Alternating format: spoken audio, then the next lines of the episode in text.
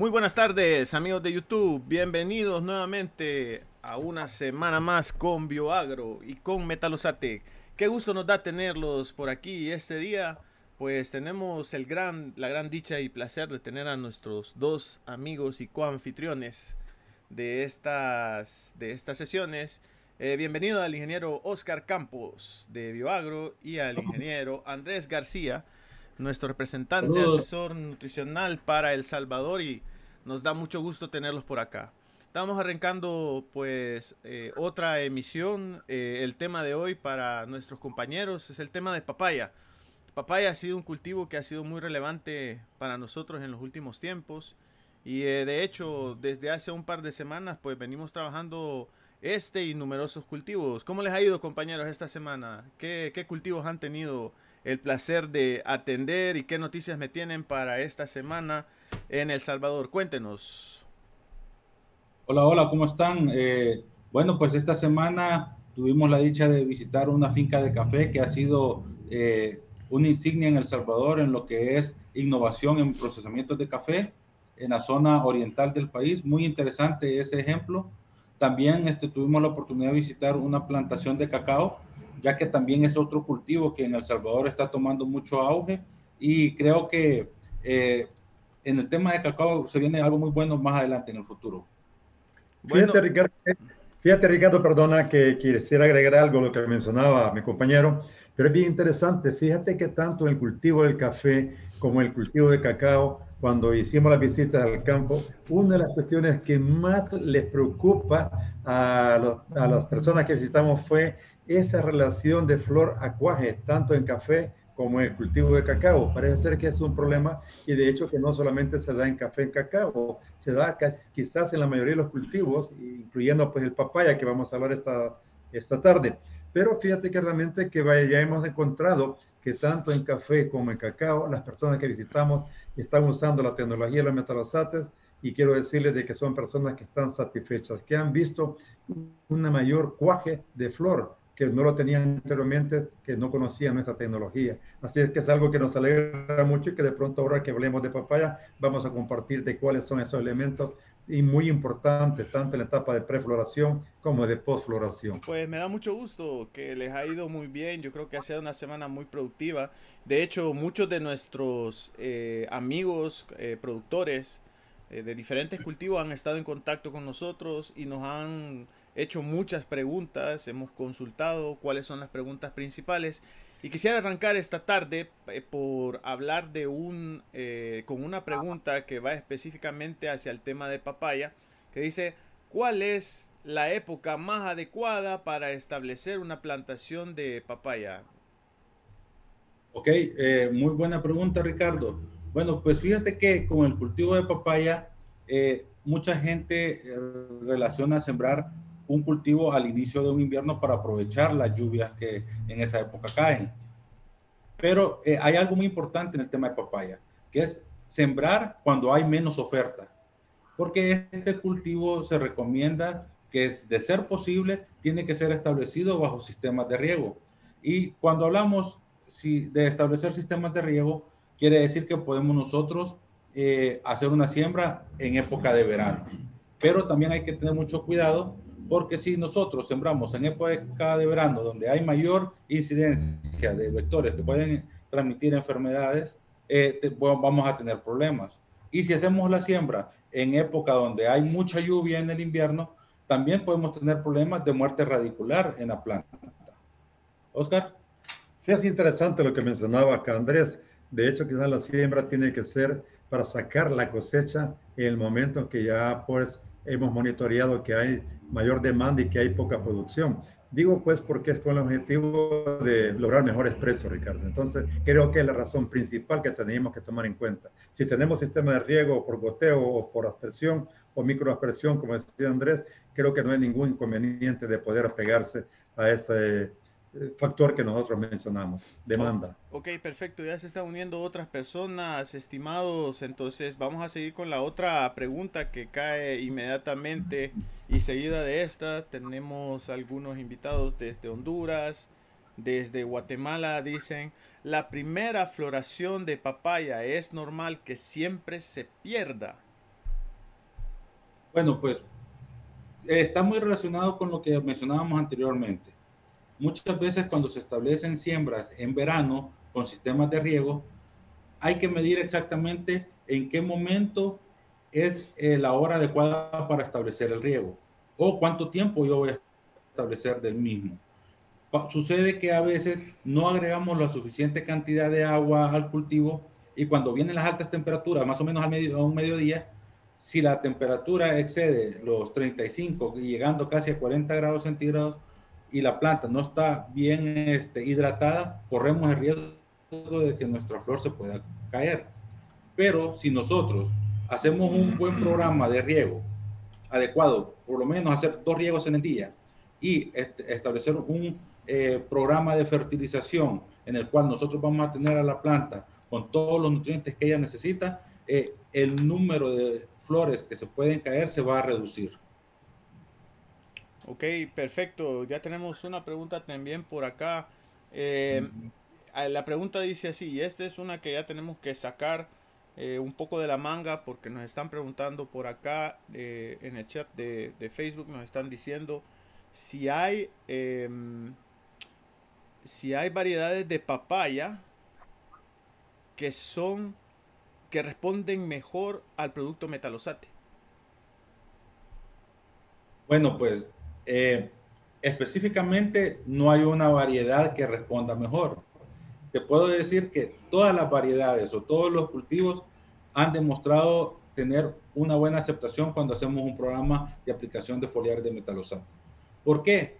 Porque cuando nosotros establecemos un programa de fertilización metalosate, nosotros le estamos eh, supliendo esos elementos que la planta necesita en el momento más indicado.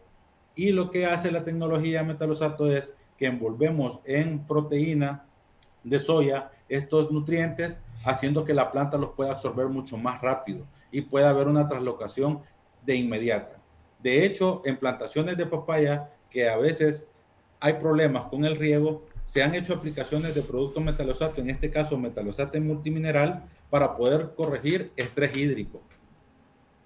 Oscar. Yo diría, fíjate que agregándole, Ricardo, a lo que mencionaba acá el colega Andrés García, tal vez sería que quizás no es que haya una variedad que pueda aceptar mejor la tecnología. Más que todo eso, quizás agregándole sería eh, el conocer realmente el desbalance o balance nutricional que tenga nuestra planta. Por decirte un ejemplo, eh, si tú le estás aplicando un manganeso o un hierro a una planta de papaya, que tal vez ese elemento está óptimo o está tal vez un poco alto, lo vas a aplicar y no vas a ver una respuesta. Pero si tú tuvieras a la mano un análisis foliar que te vaya monitoreando y decirte qué elementos son los que está deficiente y le pones en forma de metalosato ese calcio, ese hierro, ese zinc en el momento que lo necesita, creo que ahí es donde está la mejor respuesta. No estaría tanto a varietal, sino que conocer realmente, uno, por análisis foliar, las necesidades de cómo está el desbalance, y dos, pues conociendo como el caso de Andrés y yo, pues que, bueno, mi compañero ha sido productor de, de papaya, y conocemos más o menos cuáles son las demandas nutricionales en las diferentes etapas fenológicas. Por ejemplo, conociendo cuáles son los elementos más importantes en la etapa de prefloración, qué elementos demanda más nuestra planta de papaya en momento de postfloración o en crecimiento de fruto, ¿verdad? Creo que esa es la parte más importante y esperamos haberle eh, dado la respuesta a nuestro amigo por ahí. En seguimiento a su pregunta, pues la pregunta que estamos acumulando aquí, que sigue, dice, ¿cuáles son los elementos nutricionales que son más importantes para el cultivo de papaya. ¿Qué le podríamos contestar a los amigos que están escuchándonos en este momento? Bueno, sí, quizás la pregunta viene a tiempo, porque en realidad quizás es lo que yo hubiera dicho desde un inicio, Ricardo y Andrés. Pero fíjate que en realidad en, el concepto de decir cuáles son los elementos más nutrición más importantes, podríamos decirte con toda exactitud que no hay un elemento que sea más importante por los otros. ¿Qué han hecho los científicos? Los científicos, fíjate bien que lo que han hecho es clasificar los minerales no en orden de importancia, sino que lo han hecho clasificación en orden de la cantidad que demanda de esos minerales, por decirte de esta manera. Los científicos desde hace muchos años dijeron, bueno, vamos a hacer una clasificación como esta. Elementos primarios, dijeron ellos. Entonces, ¿cuáles son los elementos primarios? Son aquellos que la planta demanda en mayor cantidad. Entre ellos tenemos un nitrógeno, un fósforo y un potasio. Si te, eh, te dijera, podría decirte que papaya demanda unas 300 unidades de nitrógeno, unas 175 unidades de fósforo y de 300 a 400 unidades de potasio. Como tú puedes ver, esas cantidades son bien altas. A esos elementos le llamaron elementos primarios. Luego dijeron ellos, vamos a nombrar como elementos secundarios a elementos como el calcio, el magnesio y el azufre, que comparado con las cantidades que te mencioné anteriormente, estos seguirían en su orden. Por otro lado, los científicos dijeron, pero hay un grupo de elementos que la planta los demanda en cantidades muy pequeñas y les pusieron microelementos. Ahora quiero aclarar para los amigos que, productores, el hecho de que le llamen microelementos no quiere decir que tengan menor importancia. Son tan importantes como lo es el nitrógeno y el potasio. A ver, lo explico de esta manera. Por ejemplo, zinc, boro, hierro son elementos llamados microelementos. Pero que una pequeña deficiencia en boro o en hierro puede afectar toda tu producción, no importando qué cantidad tengas de nitrógeno, de potasio, que la planta lo demanda en mucha cantidad. Pero si tenemos deficiencias pequeñas de zinc, entonces vamos a tener problemas. ¿Por qué? Porque el zinc, por ejemplo, es un elemento importantísimo que como todos lo habrán leído en la literatura, dice que es promotor de una hormona que se llama oxina, que es la hormona del crecimiento. Entonces, puedes tener un buen sistema radicular que te lo está produciendo el fósforo, que lo está produciendo también el del calcio, pero que si no tenemos zinc, no vamos a tener hormonas de crecimiento que se llaman auxinas. Entonces vamos a tener un pequeño sistema radicular, porque muchos han considerado la auxina como la hormona del enraizamiento, que ese mismo zinc que produce la auxina también es encargada de que nos pueda dar el tamaño del fruto. Entonces, la, la, la aclaración va que no hay elemento más importante. Los primarios, los secundarios y los llamados microelementos juegan la misma importancia que tienen dentro de la planta. Que las cantidades sean más pequeñas de los microelementos, esa es otra historia, pero que la importancia la tengan es igual. Yo puedo tener mucho nitrógeno y potasio, lo dije, pero deficiencia de un elemento llamado microelemento, hierro o zinc, me puede ser el traste todo lo demás. Pero fíjate que vaya, eh, el tema de papaya, los expertos lo que han hecho es clasificar quizás en un pequeño orden eh, la demanda de los nutrientes para papaya. Así, por ejemplo, hay quienes mencionan de que el elemento número uno quizás en papaya, dijimos, el balance de los 16 es lo ideal, porque luego de eso hay otros elementos que se llaman elementos, vaya, amigos, ¿verdad? Porque ayudan en un momento dado, como el sílice, digamos, a, a generar mecanismos Pero, Oscar, no hay minerales que, que, bueno, tradicionalmente, pues me imagino que los productores eh, tienen muy claro que eh, minerales como NPK son los bases elementales, pero no hay, eh, hay, no sé, pregunto, si hay algún mineral que esté fuera de los que conocemos como esenciales y que de verdad pues el productor de papaya todavía no, no ha visualizado como tan importante que lo tienen un poquito relegado. Hay de eso, hay en el listado de minerales, minerales que tengan esas, esas características. Bueno, eh, si me permite, Ricardo, voy a aportar un poco en esta pregunta. Normalmente el agricultor eh, no realiza un análisis de suelo para poder determinar cuánta fertilidad tiene para establecer el cultivo. Eso fuera lo ideal. Luego hacer análisis foliares para ir monitoreando cómo se están moviendo sus elementos dentro de la planta. Pero mucho agricultor eh, sí toma la base de aplicar NPK en el cultivo, pero muchas veces eh, se eh, dejan por un lado a hacer aplicación, por ejemplo, de un nitrato de calcio para ir fortaleciendo a la planta con calcio para los futuros frutos que van a tener. Y muchas veces más adelante podemos explicar sobre el tema también de la importancia del magnesio, que es eh, el centro de la clorofila. Es muy importante que nosotros veamos ese tipo de, de elementos porque más adelante vamos a hablar sobre la importancia que tiene de tener una planta sana y una hoja adecuada para poder producir frutos más dulces y más grandes. Andrés, aquí se me desliza otra pregunta también. Yo creo que es alguien que te conoce que está aquí en el, en el chat, nos está preguntando que cuáles son las condiciones que pide pues un, una empresa como Walmart o, una empresa eh, de ese tipo, que, cuáles son los requerimientos que piden para poder aceptar eh, papaya como, como proveedores. Claro, pues fíjate, eh, hace algunos años atrás yo tuve la oportunidad de trabajar para este tipo de empresas a las cuales eh, hacen un trabajo conjunto con los agricultores para poder hacer lo que produzcan frutos de calidad y ellos poderlos comprar y ofrecerlos a las clientas o clientes. O sea, ¿tú, pues ¿tú producías y comprabas o cómo, se, cómo era la cosa? Yo compraba, yo trabajaba por una empresa a la cual le vendía a los supermercados. Ah, Entonces, había ciertos parámetros que se establecían. Por ejemplo, eh, decían que una papaya tenía que tener un peso mínimo de eh, kilo y medio y un máximo de 3 kilogramos, ¿verdad? ¿Por qué? Porque a veces el cliente va y necesita una papaya que no sea muy grande para poderla comer eh, en un solo tiempo de comida, por ejemplo. Entonces, había una especificación bien importante en el tema de tamaño, pero también la apariencia lo es todo, dicen por ahí. Entonces, se le exigía al productor que tenía que entregar frutos con muy buena apariencia, ¿verdad? Porque eso es lo que atraía a los clientes. Entonces los agricultores tenían que poner mucho esmero para hacer control de plagas y enfermedades para que no se les dañara sus frutos. Mira, y te pregunto eso porque estoy enganchando con la otra pregunta que ya pues teníamos programada por ahí. Me dice, ¿qué puedo hacer para endulzar mis frutas de papaya? Te pregunto esto enganchado porque eh, las empresas que adquieren la, la, papaya, me imagino que la importancia para ellos de la apariencia es muy importante, pero, pero también la dulzura, los grados BRICS, cómo se mide eso. Tal vez puedes ampliar un poquito sobre ese tema de la dulzura en general, la importancia. Y tal vez puedes hablar no solamente cómo hacer para endulzar, pero que nos hables un poquito de la cantidad de bricks que se miden. mucha gente dice, bueno, tiene que ser dulce, saben que los bricks, pero ¿cuáles son los niveles adecuados de dulzura que debe tener una fruta de papaya para ser comercializable ya en estos mercados?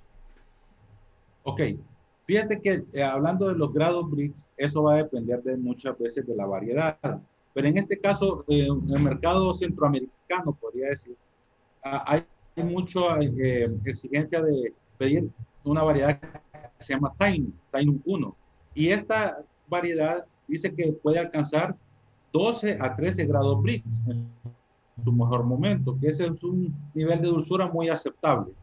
Pero eh, muchas veces el productor dice, bueno, necesito que mi fruta sea más dulce, ah, entonces voy a agregar potasio a los suelos para que mis frutos crezcan y sean dulces. Pero también hay un factor muy importante que hay que tomar en cuenta, que es la cantidad de hojas que nuestra planta puede producir. Fíjense que hay un dato muy importante que dice que una planta puede producir dos hojas semanales y una planta que esté equilibrada, eh, adecuada o normal puede tener, llegar a tener 30 hojas sanas. Si logramos tener nosotros un buen eh, eh, cantidad de hojas en la planta, vamos a promover que haya una fotosíntesis muy adecuada, la cual va a generar nutrientes que luego van a llegar a los frutos y van a aumentar su dulzura. Entonces, cuando nosotros en el campo nos descuidamos de hacer un, un programa eh, fitosanitario adecuado, vamos a empezar a perder hojas. Entonces, es probable que la fruta que nosotros logremos no vaya a tener la dulzura adecuada. y hay un ejemplo que... Perdón, dale, dale. Dale, dale. Este agricultor, él se dio cuenta de que él tenía hoja, eh, su plantación estaba sana, no tenía problemas de hongos, pero él miraba que en, la parte baja de la planta empezaban a salir hojas amarillas. Entonces a él, como le gustaba ver su plantación bien bonita y con hojas verdes, él eliminaba esas hojas amarillas. Pero en el proceso de desarrollo de la planta de papaya es normal que las hojas viejas mueran y estas hojas se van poniendo amarillas, pero eh, tal vez ya no tienen un proceso fotosintético al 100%, pero algún porcentaje lo realiza. Entonces empezó a ver que su fruta no tenía ese dulzor que él, él quería o necesitaba. Hizo un experimento. En la mitad de su plantación empezó a dejar esas hojas amarillas a que cayeran ellas solas. Y se dio cuenta después de 30, 40 días que los frutos que iban saliendo empezaron a tener un poco más de dulzura. ¿Qué te quiero decir con esto? Que entonces, mientras más cantidad de tiempo nosotros dejemos las hojas en la planta, ella nos va a ayudar a tener un fruto más dulce. Pero ojo, hay que tener cuidado porque para hacer ese tipo de actividad necesitamos estar pendientes de que no vayamos a tener eh, problemas de hongos en nuestro follaje, porque si no, lo que vamos a hacer es tener un hospedero de, de una enfermedad ahí que después nos va a costar mucho poder eliminar. Hay una pregunta muy interesante en este momento. Yo eh, solo la voy a deslizar ahí también en, medio de estas dos para que ustedes vean. Que aquí nos están preguntando qué, es más fácil. ¿Qué es más? Bueno, ahí, bueno, dele Oscar. Se la, yo después le hago la pregunta. Diga. Fíjate que yo solo quisiera agregarle algo bien interesante que probablemente tal vez los agricultores lo sepan. Dijo Andrés de que, por ejemplo, vaya, los científicos han, han entendido que un número de dos hojas por semana es excelente. Pero, y también mencionaba él la importancia de, retener el mayor tiempo posible las hojas, pero en buenas condiciones. Pero yo quisiera agregarle algo a esto, Ricardo, y amigo productor de papaya, que las hojas definitivamente son las encargadas de enviarle los minerales a la fruta. Entonces yo creería, y esto estoy seguro que así es, por los trabajos que he revisado por ahí, y es de que hay elementos muy importantes que son los encargados de movilizar los azúcares hacia la fruta para mejorar los grados BRICS. Y en esto, eh, Andrés citó ya uno de ellos, dijo potasio. ¿Quién no sabe de que el potasio tiene más de 60 funciones? Que es para el cierre osmótico, para cerrar o abrir eh, los estomas, tanto en sequía como en exceso de agua, que el potasio ayuda a esa misma función cuando hay baja o alta temperatura que también el potasio tiene funciones importantes para generar mecanismos de defensa, pero algo importante, el potasio también se encarga de mover azúcares. Ahora viene que no solamente el potasio le podemos dejar esa carga de movilización de los azúcares. En segundo orden, los científicos consideran que es el magnesio, del cual ya habló un poquito él, de la importancia de la clorofila, pero el magnesio también se le han encontrado funciones importantes para mover las azúcares. Entonces ya tenemos que el potasio como en primer lugar, por las cantidades que se demandan de este mineral, el magnesio en un segundo orden, pero fíjate que aquí es donde está la importancia que yo mencioné hace un momento, que hablaba de los microelementos. Hay un elemento que la planta lo demanda en cantidades muy pequeñas que se llama boro. Y el boro es también importantísimo en la movilización de los azúcares. Entonces, para nuestros amigos productores, si quieren realmente su, problema, tal vez con otros minerales logran desarrollar un tamaño adecuado de su fruta, pero los BRICS no les están dando, entonces tomen en cuenta el balancear estos tres minerales, potasio, magnesio y boro, que aunque son pequeñas cantidades, pero son también importantísimos para mejorar los grados BRICS. Ese era mi aporte uh, como complemento a lo que hablaba Andrés.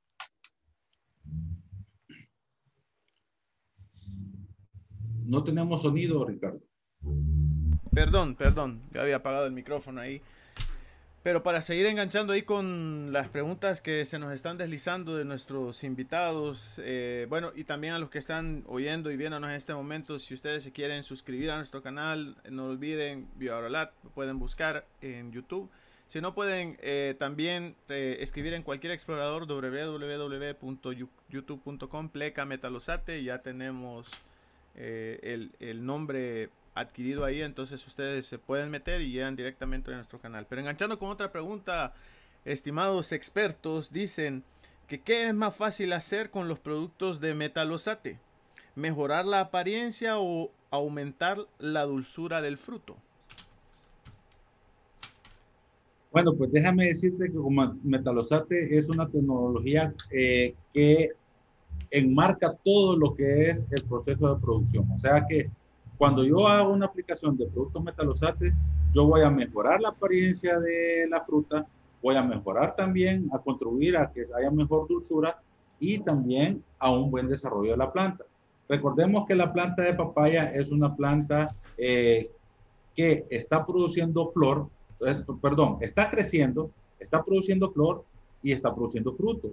Entonces quiere decir que es una planta que va a demandar nutrientes de una manera este, muy rápida. Entonces, a diferencia de otros cultivos, la planta de papaya a los siete meses comienza a dar producción de papaya. Y puede durar mucho tiempo. Hasta han habido reportes que hay gente que ha tenido 12 meses de producción, pero eh, va a depender de cómo haya manejado el cultivo. Correcto. Creo que en este tema de dulzura hay, hay mucho, mucho interés siempre. Y eh, para seguir con el tema de la dulzura, quisiera eh, leer una pregunta que nos viene también a través del Facebook que dice, ¿utilizar metalosate me garantiza mejorar la, del, la dulzura de mi fruto?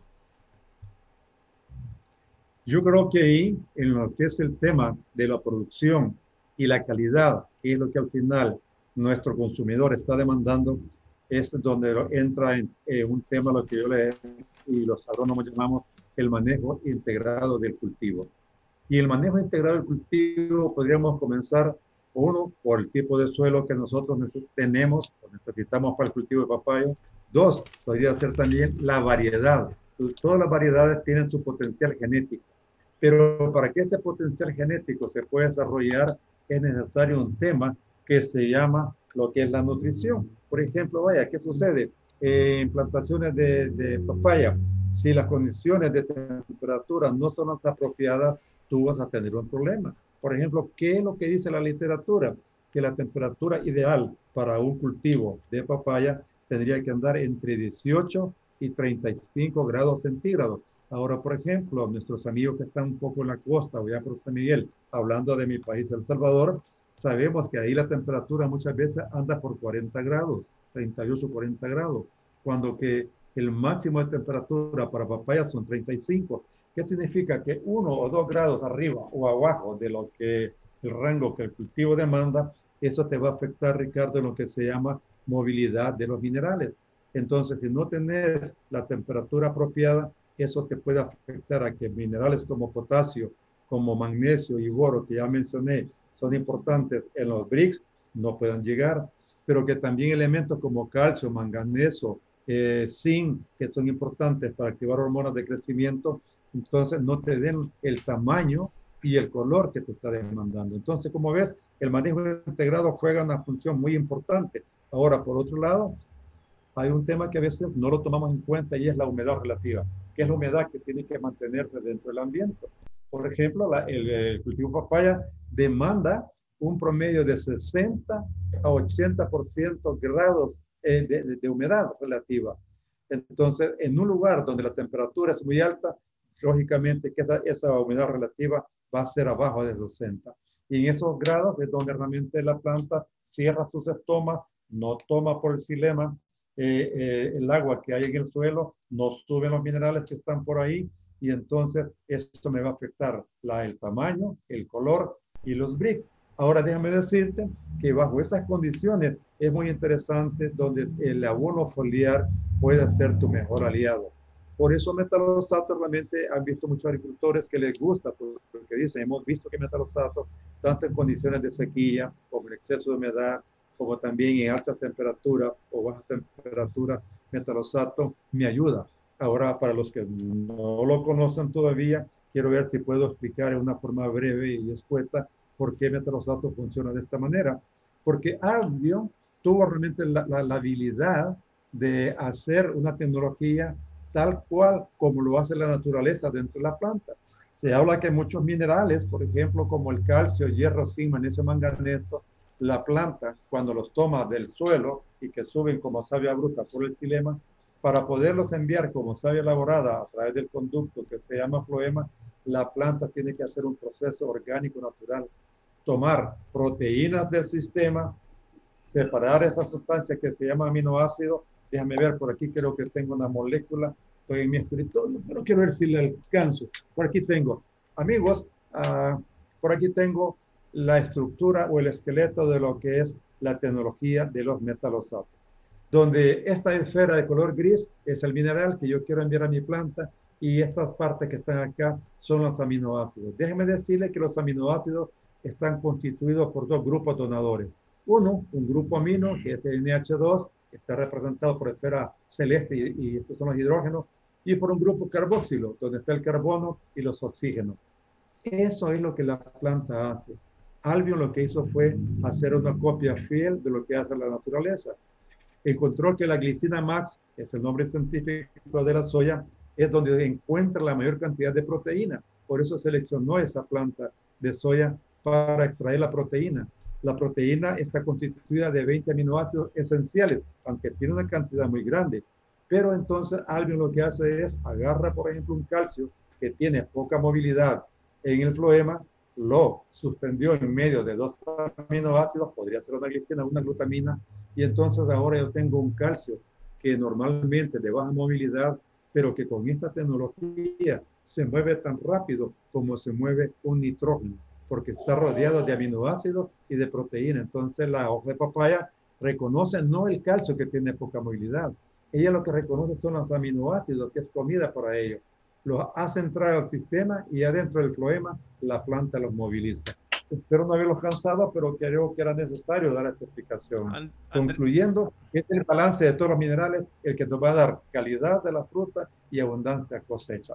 Eh, Andrés, hay una pregunta específicamente para ti eh, desde el chat también que dice, ¿qué recomendarían para un productor que quiere arrancar una plantación de papaya utilizando metalosate, ¿cuál es la recomendación inicial, general que pues, se podrían dar para alguien que quiere arrancar una plantación de papaya, me imagino que desde cero, utilizando metalosate? Bueno, pues déjame mencionarte que hay, eh, nosotros tenemos un programa de fertilización que le decimos regla de tres. Eh, ¿En qué consiste esto? Cuando ocho días después de que yo he trasplantado mi planta en el campo, yo puedo empezar a hacer aplicaciones de un metalosate que se llama Cropap. Este Cropap eh, es muy rico en, en, zinc, el cual va a promover este, eh, hormonas de crecimiento. Entonces vamos a lograr nosotros que la planta vaya creciendo desde muy pequeña a llegar a la etapa de floración con un, un tallo muy robusto y una y muy buena cantidad de hojas. Luego, cuando entramos en la etapa de floración, nosotros podemos ir a utilizar eh, otro producto que se llama metalosate tropical. Y a este metalosate tropical lo vamos a combinar con metalosate calcio. ¿Para qué?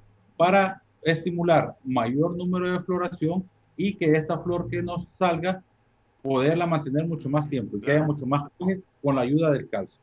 Luego, cuando ya eh, tenemos formación de fruto y vamos a esperar del cuarto mes en adelante hasta llegar a los siete meses, hacemos aplicaciones de metalosate multimineral más, eh, más N, puede ser NPK también o puede ser eh, potasio para favorecer esa dulzura de lo que tanto hemos estado hablando. Entonces, ya cuando de los siete meses en adelante nosotros vamos haciendo aplicaciones alternas de metalosate multimineral con tropical, porque recordemos que la planta todo el tiempo está floreando. Ok, eh, vamos a agarrar otro, otra pregunta, pero es más de un espectro un, poquito, un poquito diferente. Dice, ¿un mayor ataque de antragnosis está relacionado a algún desbalance nutricional? Yo creo que ya pasamos un poco de la dulzura al tema de antragnosis, entonces entramos ya en otro rubro siempre muy importante. Yo creo que es algo que junto con Oscar, junto contigo que hemos estado viajando, pues lo hemos seguido. El tema de antragnosis desde El Salvador, en Belice, pasando por el Petén. El tema de antragnosis para el productor de papaya siempre es un desafío. Entonces, ampliando un poquito el tema, quisiera que ustedes también pues eh, nos disertaran un poquito acerca de qué es lo que hace que haya tanta antragnosis en el cultivo de papaya. Entonces, eh, al mismo tiempo que ustedes puedan hablar un poco de esto, cuál es qué es lo que hace que el antragnosis esté relacionado pues a un desbalance nutricional. Ok, eh, como la misma pregunta habla sobre el tema de los desbalances nutricionales.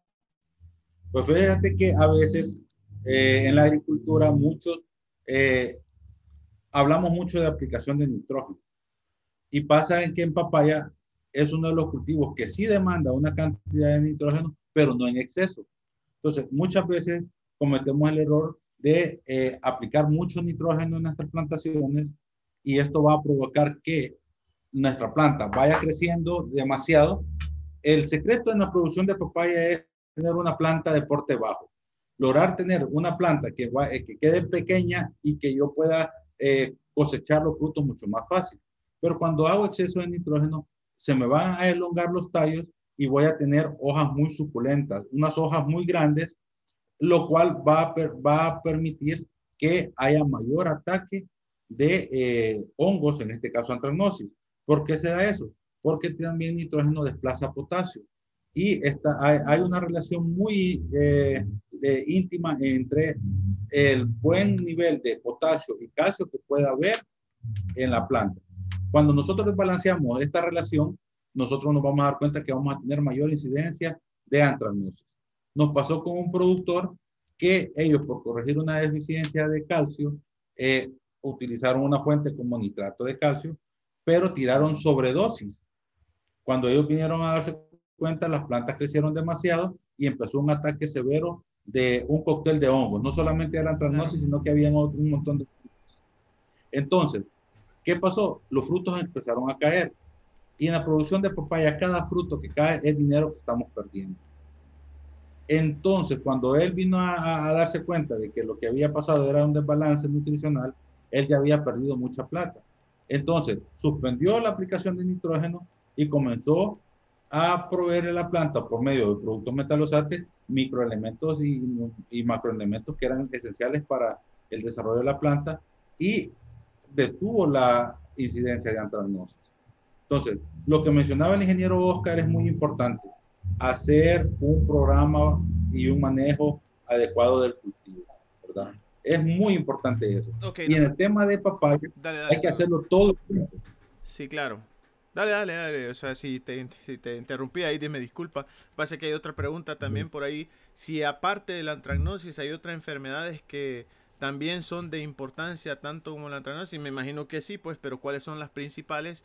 y, y qué he causado a través de qué desbalance nutricional se dan estos problemas aparte de la antracnosis. A ver, yo quisiera agregarle algo a lo que mencionaba Andrés. Fíjate que la antracnosis definitivamente es un hongo conocido con el nombre de Colecotrichum. Este es uno de los hongos quizás que mayormente causa muchos problemas en el cultivo de papaya.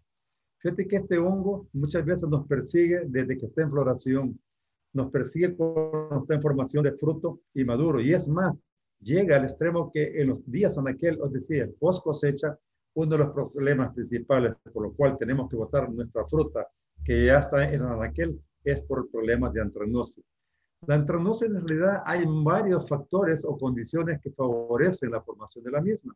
Una es, por ejemplo, lo que decía Andrés al inicio, la época de siembra. Todos sabemos que el momento de cuando hay lluvia más frecuente que es el invierno y que si a eso le venimos que hay algunos temporales que es cuando llueve mucho más, con mucha más frecuencia, ese es un momento muy fuerte y muy favorable el exceso de humedad para la antracnosis. Eso viene unado también, Ricardo, a que muchas veces los distanciamientos que tenemos en este momento muchas veces son muy cortos y entonces eso hace que no haya una buena circulación de aire, una buena ventilación y una buena también radiación solar. Eso favorece que el hongo se reproduzca con mayor intensidad. Entonces, esas son las condiciones que tenemos que tomar en cuenta para saber el momento en que vamos a trasplantar nuestra, nuestra eh, futura planta productora. Ver en qué momento va a estar. Si sabemos que esa planta va a estar en producción en momentos donde está lloviendo muy fuerte, creo que una buena condición que los productores deberían de tomar en cuenta es un distanciamiento más amplio para que circule aire y que el sol también pueda funcionar un poco más. En cuanto a otras enfermedades, yo quisiera que fuera Andrés que nos cuente, pues él decíamos, además de técnico, ha sido productor, tengo entendido, en un momento dado, fuiste productor de papaya y pues saber dónde que aprieta más el zapato, que además de ese hongo, ¿cuáles otros tuviste tu problema de plantación? Claro, bueno, también hay que prestar mucha atención a hongos como eh, fitóptora. Como lo decía el ingeniero, cuando hay muchas precipitaciones y no tenemos suelos muy drenados, vamos a empezar a tener problemas de fitóptora en la base del tallo de la planta. Entonces, hay que hacer recorridos en la plantación para poder identificar este problema. Y este problema lo vamos a poder ver como eh, pequeñas llagas que se dan en la base de los tallos y va a haber eh, producción de savia o leche, que le decimos nosotros en el país, que, que, eso es síntoma de que va a haber ese problema. Y aquí le dicen pata negra, le dicen, porque se empieza a hacer un necrociamiento en el tallo y si nosotros no lo corregimos a tiempo, eh, podemos perder el árbol prácticamente. También hay otro hongo muy importante que aquí en Centroamérica está tomando mucha relevancia, que es el Aspergillus caricae. El Aspergillus caricae es un hongo que cuando hay desbalances nutricionales ataca muy severamente y cuando tenemos eh, mucha humedad relativa en la plantación se desarrolla muy fuertemente. Eh, recomiendan cierto tipo de productos para poder hacer control de este hongo, pero es muy difícil poderlo controlar cuando ya tenemos un ataque muy severo. Yo lo que recomiendo es siempre hacer aplicaciones preventivas de fungicidas para que no, este problema no se nos vaya a complicar. Ok, eh, Andrés, muchas gracias por tu respuesta. Gracias a todos los amigos que nos están siguiendo desde Facebook. Em, aquí en, en, YouTube eh, se pueden eh, suscribir siempre con nosotros. Nos pueden buscar como Metalosate en, en nuestro, en nuestro canal y bienvenidos sus comentarios y sus preguntas. Seguimos con otra pregunta que dice que cuándo es el mejor momento para iniciar un programa de fertilización foliar con metalosate.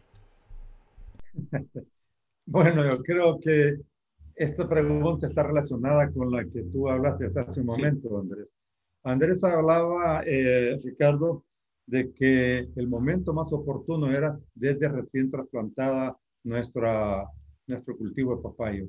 ¿Por qué? Porque la planta necesita un balance, como lo dije al inicio, de los 16 minerales, desde nitrógeno, fósforo, potasio, hasta llegar a hierro, zinc, magnesio y molibdeno. Entonces, él habló de un principio que tenía más o menos un programa que venía que desde el trasplante hasta inicio de floración, si no me equivoco, hablaste de metalosato Cropap con un metalosato NPK 41717. Si nosotros le proveemos desde el trasplante hasta el inicio de la floración unas dos o tres aplicaciones de estos que mencionamos en una dosis de 12 C por litro de agua, entonces nosotros le estamos proveyendo a estas plantas minerales que le van a activar hormonas de crecimiento como auxina giberelina, que son las que le dan el crecimiento a esta planta. Pero no es una forma desordenada, como mencionaba él cuando aplicaron mucho nitrato de calcio, que el exceso de nitrógeno dio planta crecimiento, pero con un grosor de tallo muy delgado, que era muy débil. Entonces, si nosotros como complemento a la fertilización del suelo, que es otro cuento, le ponemos un crop up con NPK, vamos a ir balanceando la planta. Entonces vamos a tener una planta con un tallo bien estructurado, un buen crecimiento, pero también un buen diámetro que pueda soportar. Él mencionaba de que, por ejemplo, la cantidad de frutas que podría tener una planta de, de, de papaya, entonces si este tallo no está bien estructurado, ese peso de la fruta puede ser que favorezcan en la carne y perder tu buena cosecha. Luego él habló de que al inicio de la floración ya entraban elementos bien específicos.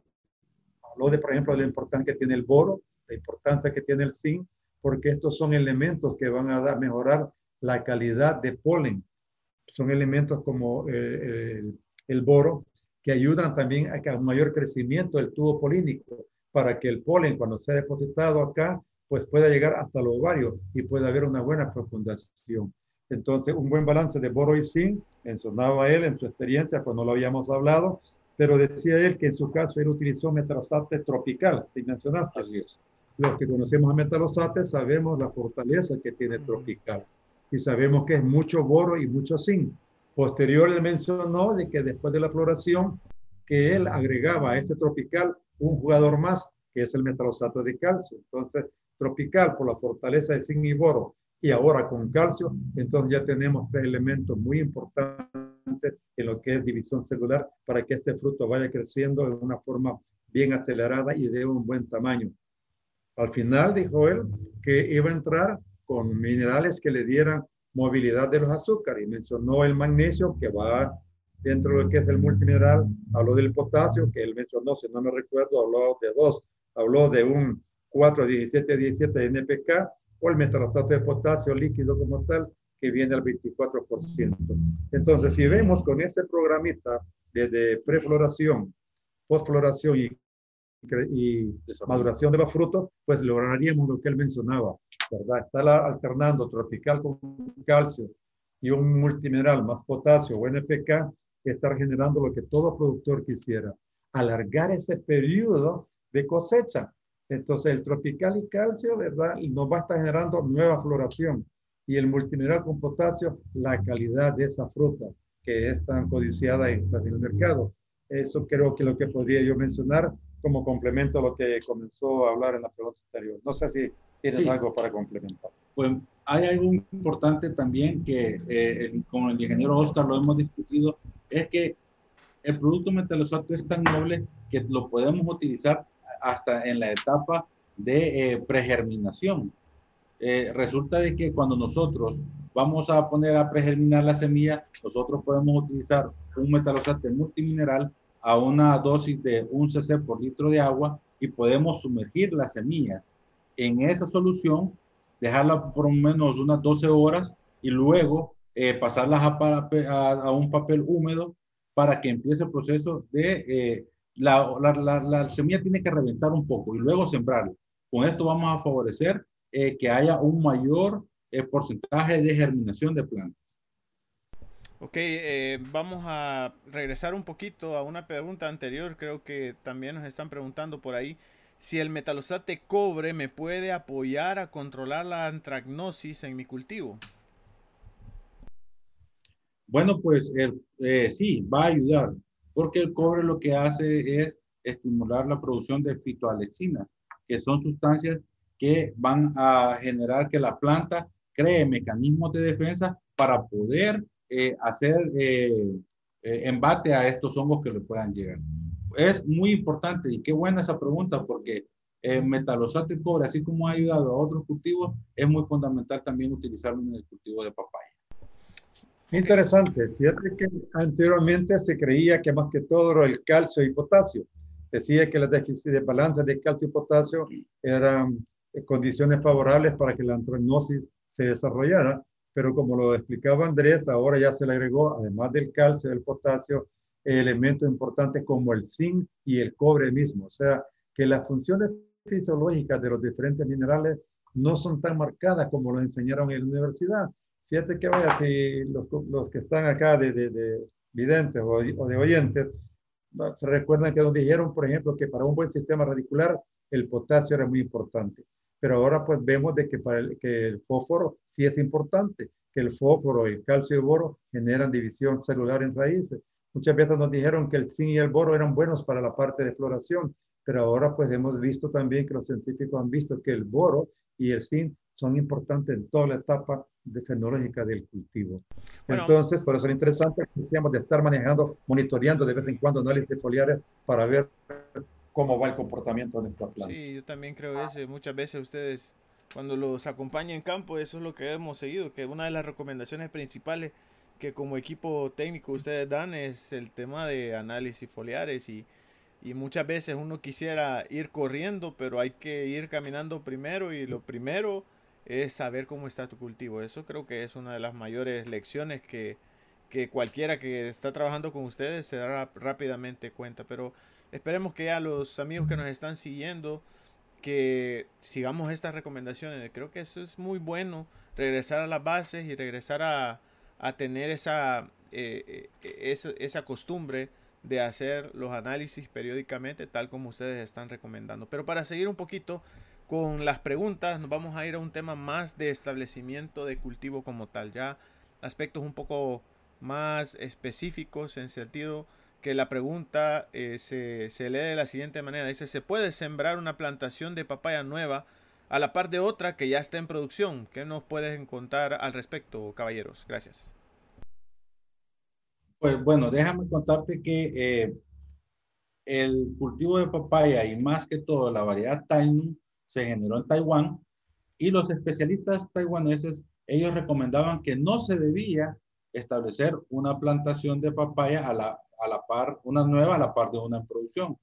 Pero con ensayos que se han hecho en campo, se ha demostrado que sí se puede hacer, pero hay que cumplir ciertas condiciones muy específicas para hacerlo, ¿verdad? Entonces, y eso va a depender de todo lo que hemos estado hablando nosotros. Llevar un buen eh, manejo fitosanitario a la par, eh, colocar este, barreras que nos van a permitir que no haya eh, incidencia de plagas, y sí se puede hacer. Pero eso no quiere decir que no vamos a tener problemas con algunas plagas que la plantación vieja pueda tener. Lo que sí tenemos que tomar en cuenta es cómo convivir nosotros con dichas plagas. Y ahí es muy importante que nosotros también aprendamos sobre las plagas y enfermedades que tenemos en nuestro cultivo. porque cuando nosotros nos ponemos a estudiar un poco sobre eso, vamos a darnos cuenta que hay muchas ah, labores que se pueden hacer culturales o labores, eh, algún tratamiento químico para poder contrarrestar plagas y enfermedades. Bueno, Andrés, vamos a regresar un poquito también a una pregunta. Yo, yo creo que ya vamos agarrando un ritmo eh, que nos permite retomar unas preguntas que hemos visto anteriormente y creo que se repiten un poquito, pero, pero no hay problema para las personas que nos están preguntando ahí en el chat. También dice si eh, hay una relación entre la cantidad de hojas y la cantidad de frutos en, en la planta de papaya. Entonces, yo creo que ya lo hablaste un poquito anterior, pero como se vienen uniendo otras personas y nos están preguntando, quisiera que les pudiéramos contestar algo al respecto. Claro, bueno, pues déjame decirte que no hay pregunta que llegue eh, tarde, todas son muy importantes y sí, es importante tener buena cantidad de hojas. Una planta normal con un desarrollo adecuado puede tener hasta 30 hojas, ¿verdad? Pero, ¿qué quiere decir esto? Que si nosotros comenzamos a disminuir esa cantidad de hojas, lo mínimo que tenemos que tener son 15 hojas. Si nosotros bajamos de 15 hojas funcionales y buenas en nuestra plantación, vamos a comenzar a tener problemas con la calidad de los frutos. Es muy importante. Recuerden que eh, a mayor cantidad de hojas sanas, mayor eh, fotosíntesis vamos a tener en la planta, mayor producción de alimentos para la misma. Recordémoslo y veámoslo desde el punto de vista como que si fuera una fábrica. Si nosotros tenemos muchas hojas, tenemos muchas eh, fabriquitas pequeñas que van a estar produciendo esos eh, elementos y nutrientes que la planta necesita. Si yo tengo mala calidad de hoja o muy pocas hojas, no puedo esperar yo a que mi planta va a asimilar muy bien todos los nutrientes que puedan haber en el suelo. Volumen, Ricardo. Perdón, perdón. Vamos a seguir con otra pregunta igual que tiene que ver con el tema de producción. Dice, ¿qué importancia tiene la utilización de barreras vivas?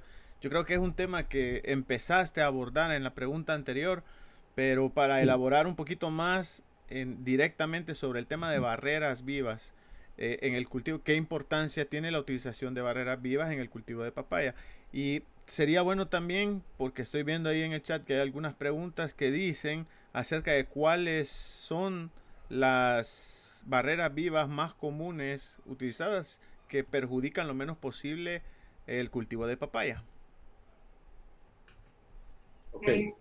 Bueno, pues eh, en toda la charla que hemos tenido hemos hablado de nutrición, hemos hablado también de hongos, pero hay, que hablar también sobre insectos. Y en nuestro cultivo de papaya hay una hay una enfermedad que está metida por algunos insectos que es muy temida, que es un virus, el tan famoso el virus del anillado de la papaya. Cuando este virus llega a una plantación de papaya, prácticamente ya no podemos hacer nada. Ya no tiene cura. Entonces, cuando nosotros vamos a establecer una plantación de papaya nueva, nosotros por lo menos un mes o 15 días antes de establecer la plantación de papaya, tenemos que sembrar barreras. En el país eh, hay mucho productor que utiliza eh, eh, cierto tipo de zacates de desarrollo como deporte alto, por así decirlo, para poder tener una buena barrera y por lo menos ellos dejan una barrera de entre 40 y 50 centímetros de grosor para que pueda esta barrera ser como una pared para que las plagas no puedan ingresar. Hay en otros casos también se utiliza sorgo y se, y se utiliza también maíz. El sorgo, porque es muy importante? Porque hay ciertos áfidos que son los que transmiten virus que cuando hay sorgo, ellos llegan a, la planta de sorgo y cuando ya tiene sus granitos, ellos meten su estilete en el sorgo y lo limpian. Cuando ellos lo meten y limpian en, el, granito de sorgo eh, su piquito o su estilete, cuando ya van a la plantación de papaya, ellos ya llevan, por así decirlo, la boca limpia y no van a transmitir eh, virus a las plantas, ¿verdad? Eso es muy importante. Entonces, eh, hay otro factor muy importante que hay que tomar en cuenta. Y se dice de que cuando yo tengo plantaciones de papaya, no debo tener cucurbitáceas cerca, porque las cucurbitáceas son hospederas de insectos que nos van a transmitir virus a nuestra plantación. Claro, y eso se ve, se ve de vez en cuando, ¿verdad? en las plantaciones que hemos visto, recuerdo que fuimos a ver una donde había berenjena y ese era eh, hospedero de, creo que de mosca blanca, así era, ¿verdad? Sí, eh, había un, agricultor que él tenía berenjena en su, eh, cerca del cultivo de papaya y no le había dado el manejo adecuado y se llenó de mosca blanca. Entonces, es muy probable que si él no tiene buenas barreras, esa mosca blanca pueda irse a la plantación de papaya y pueda generar otro problema diferente a los virus, pero que sí va todo en detrimento, a la calidad de la fruta.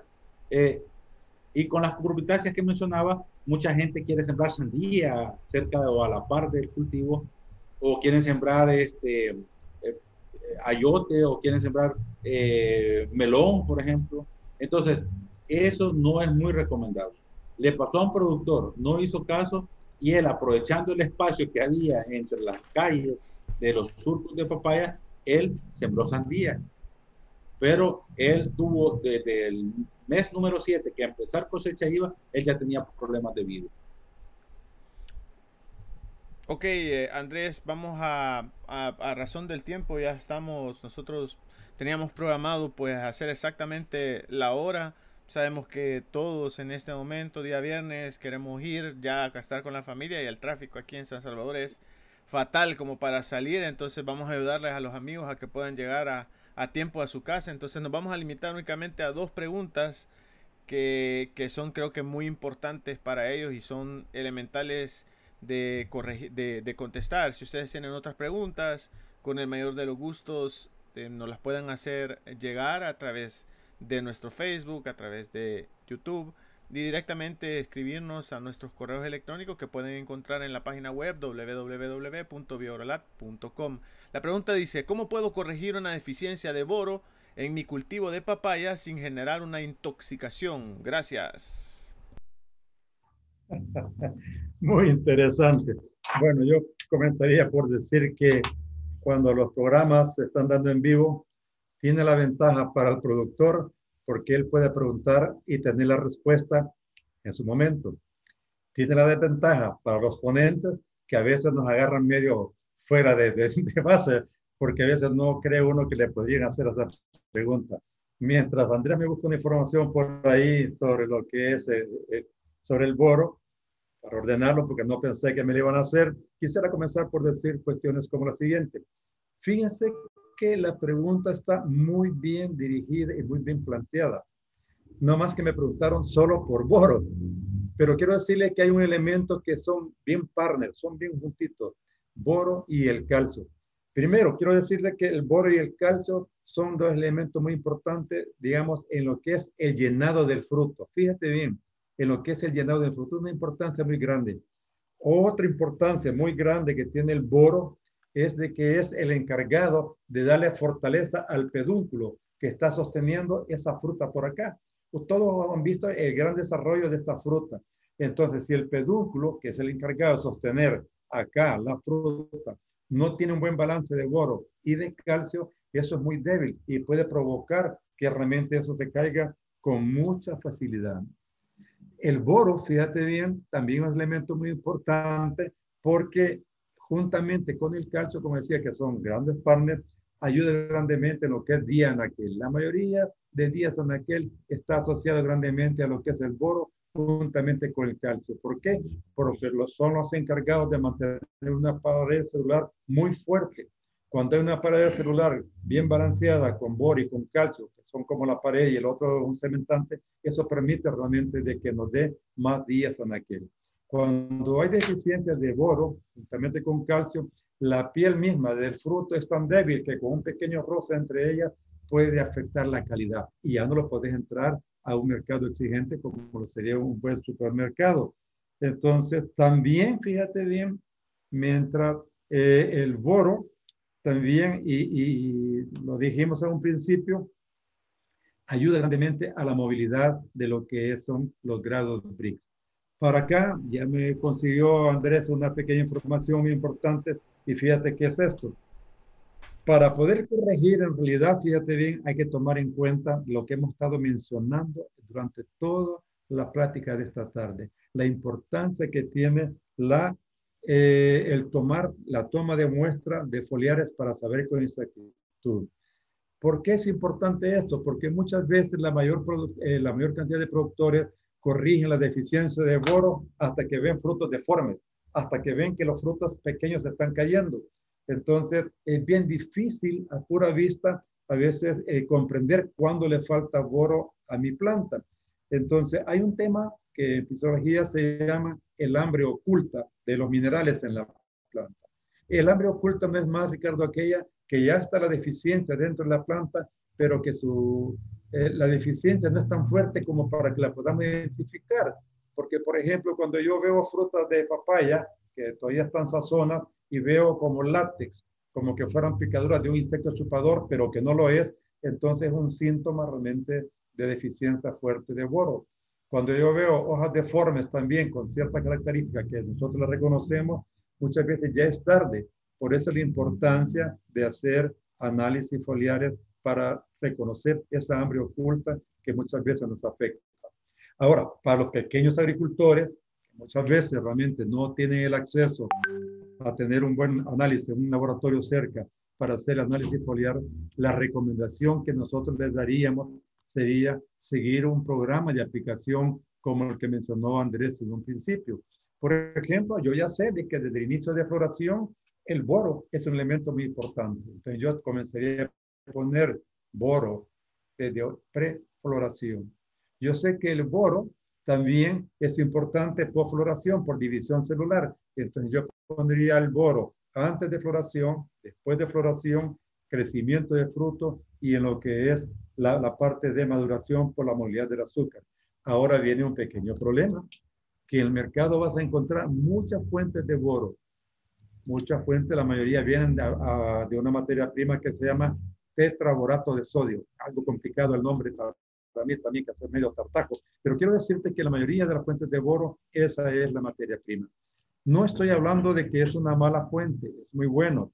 ¿Cuál es el inconveniente que tiene? Que a la hora de seleccionar la fuente de boro, aplicar vía foliar, puede ser un pequeño problema para usted, pequeño agricultor. ¿Por qué? porque muchas veces ese boro como tal, como ustedes pueden leer en la literatura, tiene poca movilidad. Y muchas veces si las condiciones no son favorables, ese boro que lo pusiste en el suelo o que lo picaste vía foliar, la planta no lo puede tomar. Y entonces como no ves el resultado que estás esperando, hacer dos o tres aplicaciones. De repente hay condiciones favorables para que ese boro se mueva y podés causar una toxicidad. Pero si usted selecciona una fuente como metalosato de boro que es una tecnología donde ellos no lograron que el boro porque la planta no lo hace. Ahí en el mercado anda diciendo gente que tiene un boro quelatado. Pues yo les digo, el día que los químicos digan que eso es cierto, pues habría que darle un premio Nobel por ello. Albion sabe que la planta no quela el boro. Por lo tanto, lo que hace es un complejo, un elemento acomplejado. Agarra el boro y lo logra suspender en proteína como tal, siempre de la fuente de la soya. Entonces la planta, ese elemento, hay diferencia entre lo que es un quelate y lo que es un, un complejo. Pero sí les puedo decir que las probabilidades que den toxicidad con un metalosato de boro son muy mínimas. Nosotros nos hemos dado el lujo de comenzar con dosis de 250 cc por hectárea de boro. Hemos llegado a 500 cc de boro. Hemos llegado a aplicar 750 cc de metalosato de boro en papaya y no hemos tenido ningún problema. ¿Por qué? Porque la planta realmente lo que más aprovecha en todo eso son de la proteína y de los aminoácidos. Luego el boro.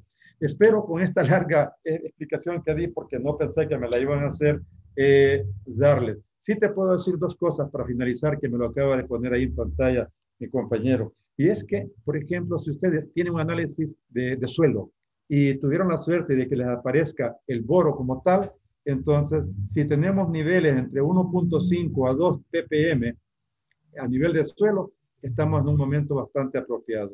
Pero si tenemos niveles abajo de 0.4 o 0.6 ppm de boro a nivel de suelo, estamos en problemas.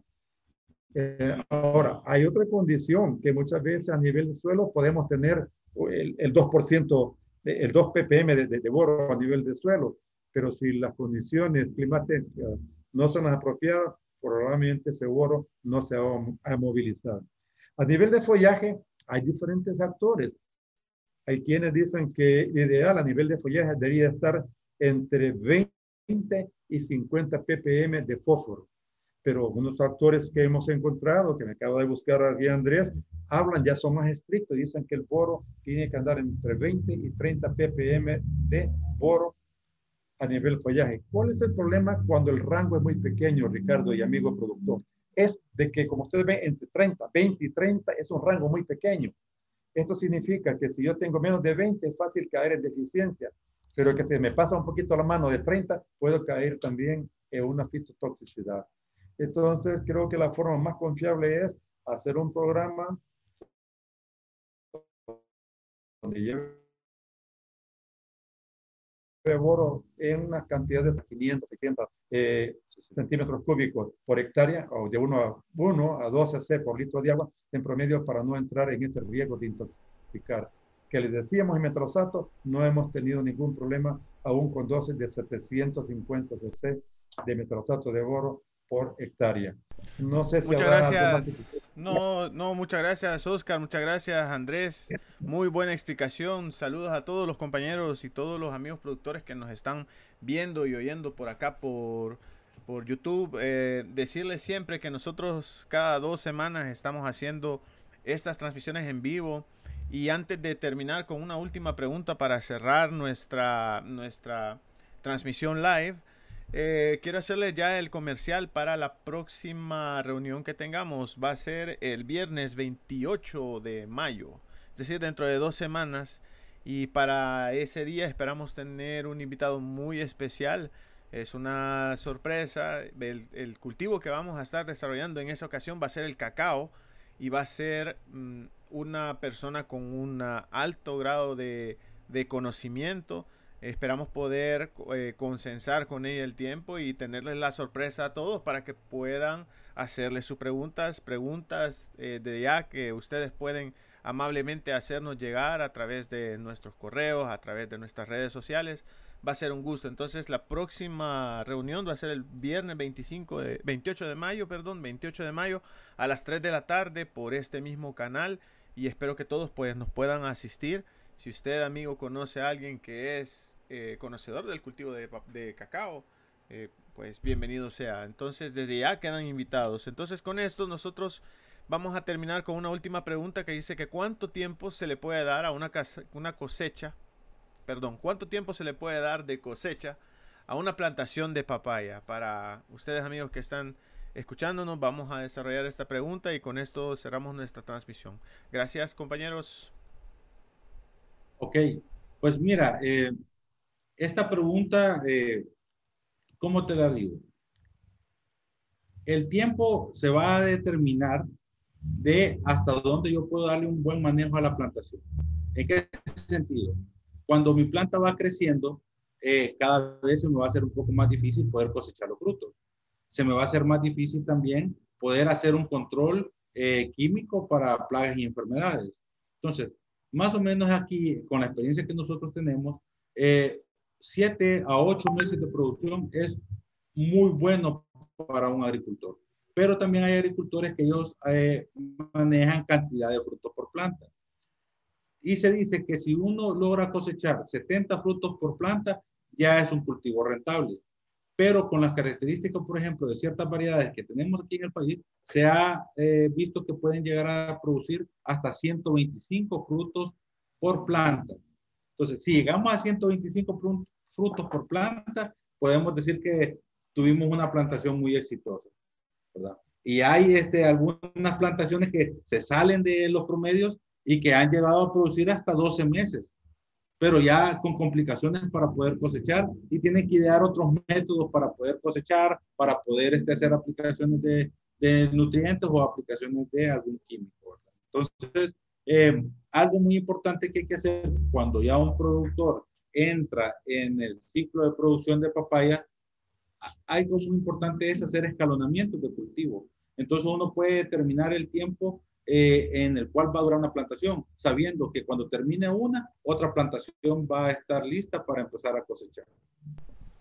Bueno, estimados, yo para finalizar les quiero dar un gran agradecimiento siempre por su amable disposición a contestar todas las preguntas. Yo sé que muchos de los espectadores tendrán el mismo comentario. Recordarles a todos que se pueden suscribir a nuestro canal de YouTube. Nuevamente decirles www.youtube.com pleca metalosate. Ahí nos pueden encontrar.